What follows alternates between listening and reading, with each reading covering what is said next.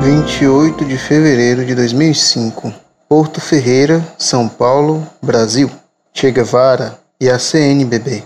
Caros senhores, como organização cultural, gostaria que vocês se pronunciassem junto às autoridades competentes da Igreja sobre o chamado Ofício Divino das Comunidades, publicado pela Paulus e com o prefácio do presidente da Comissão Nacional de Liturgia. Em capítulo intitulado Calendário Popular, cuja apresentação fala sobre a importância da memória dos santos, da celebração de alguns patriarcas e profetas do Antigo Testamento e de, entre aspas, também de lembrar o martírio de irmãos e companheiros do passado e de hoje que, embora não canonizados, são para todos nós testemunhas especiais do reino de Deus. Fecha aspas. Com bibliografia dada deste modo, os dados que não constam no calendário romano foram tirados do livro Santos Heróis do Povo, de Dom Paulo Evaristo Arnes, editora Paulinas, 1985, e do Martiriológio Latino-Americano. Consta o seguinte: Outubro, assassinato de Ernesto Che Guevara na Bolívia. Bom, ou eu sou louco de achar estranho Che Guevara entre Santa Teresinha, os Santos Anjos da Guarda, São Francisco de Assis, São Benedito, São Bruno, Nossa Senhora do Rosário, o Patriarca Abraão, Nossa Senhora Aparecida, Santa Teresa d'Ávila, Santo Inácio de Antioquia, São Lucas, São Simão e São Judas Tadeu ou, desculpe, acabei de achar no dia 30 de outubro o senhor Martinho Lutero. Realmente prefiro não olhar mais e vai ser difícil alguém arrumar argumentos racionais que me convença do testemunho especial de Che Guevara sobre o reino de Deus ou me mostre a página do Vaticano falando sobre a canonização de Martinho Lutero. Obrigado pela atenção. Muito prezado, salve Maria.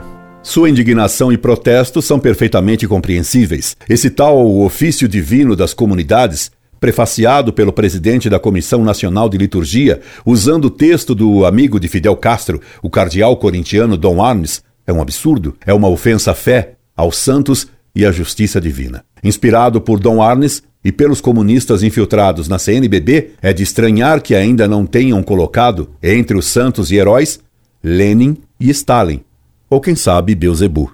Essa gente pretende anular o que Cristo anunciou que fará no juízo final, colocando os maus à sua esquerda, que colocação bem feita, e os santos à sua direita, separando definitivamente os bons dos maus, dando a cada um merecido. Isso será o fim do ecumenismo, pois o céu é católico e o inferno ecumênico, pois para lá, para o caldeirão do Pedro Botelho, como nossos caipiras chamam o inferno, vão membros de todas as religiões, inclusive católicos. Acabo de voltar da Europa, onde tive a felicidade de visitar as grandes catedrais medievais. Naquele tempo de fé, não havia comissões pastorais da terra e nem comissão nacional de liturgia.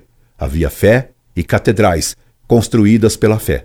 Pois nos tímpanos das arcadas das catedrais era comum colocar em relevos representando a ressurreição dos mortos e o juízo final.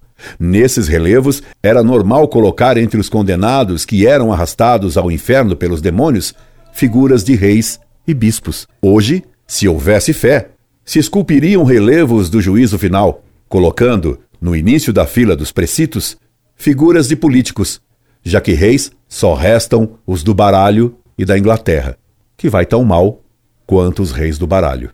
E membros do clero. Que fila! Mas já não há góticas catedrais, e já quase não há mais fé.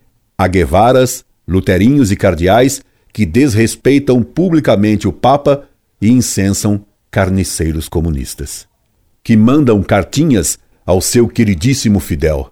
O tempora, o mores, o iniquitas, o cardinales.